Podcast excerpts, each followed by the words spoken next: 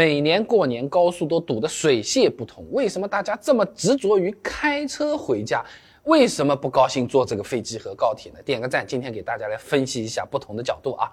那今年呢，由于下雪的地方特别多啊，所以有些高铁动车也一样堵住了。像是前几天啊，坐高铁回老家的朋友应该遇到过了啊，不少途经湖南、湖北、重庆的动车高铁也延误了，有些线路啊甚至直接停运了。这一耽误啊，就是一整天。这么一对比啊，自驾反而变得更快了。多注意冰雪路面，安全驾驶，可能开车的。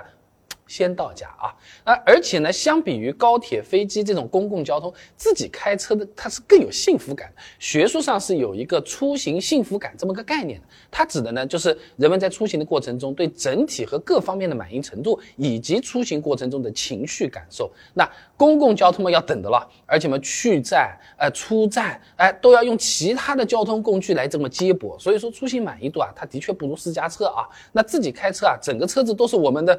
私人环境，那坐高铁、坐飞机不仅是位置小，还有周围的影响。哪怕你买了最贵的商务座，你闻到了泡面味，你还是受到影响的，对不对？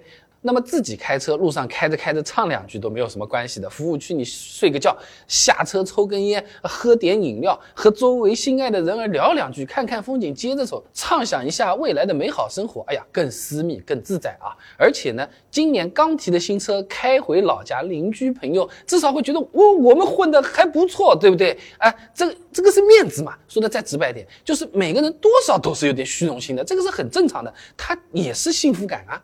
那第二个方面啊，就是开车回家呃会更方便。那过年回家行李肯定是不少的，还有什么送长辈的礼品、特产，你带着这些东西坐高铁、飞机，路上总得自己拎吧？那如果有车乱七八糟东西，后备箱啪一拨是吧，放进去，再再不够后座再一放，呃。就出发了，家里面也是直接到门口的，体验的确也是比高铁、飞机是要好得多啊。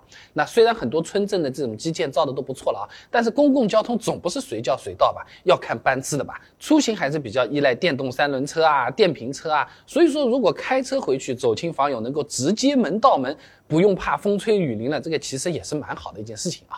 那最后呢，自己开车回去体验这么好，从开销上来说啊，说不定也是比公共交通更便宜的。像我们公司的小伙伴啊，老家是县级市湖北利川啊，高速开回去差不多一千三百公里，时长十五小时，高速费呢在八百块钱左右。现在算杭州九十二号的油价七块八毛钱每升，油费在七百十块钱左右，加起来一共一千五百块钱。那如果坐高铁，票价五百块钱左右，时长十小时；坐飞机的话，票价一千五百块钱左右，还是一个人，你记得啊？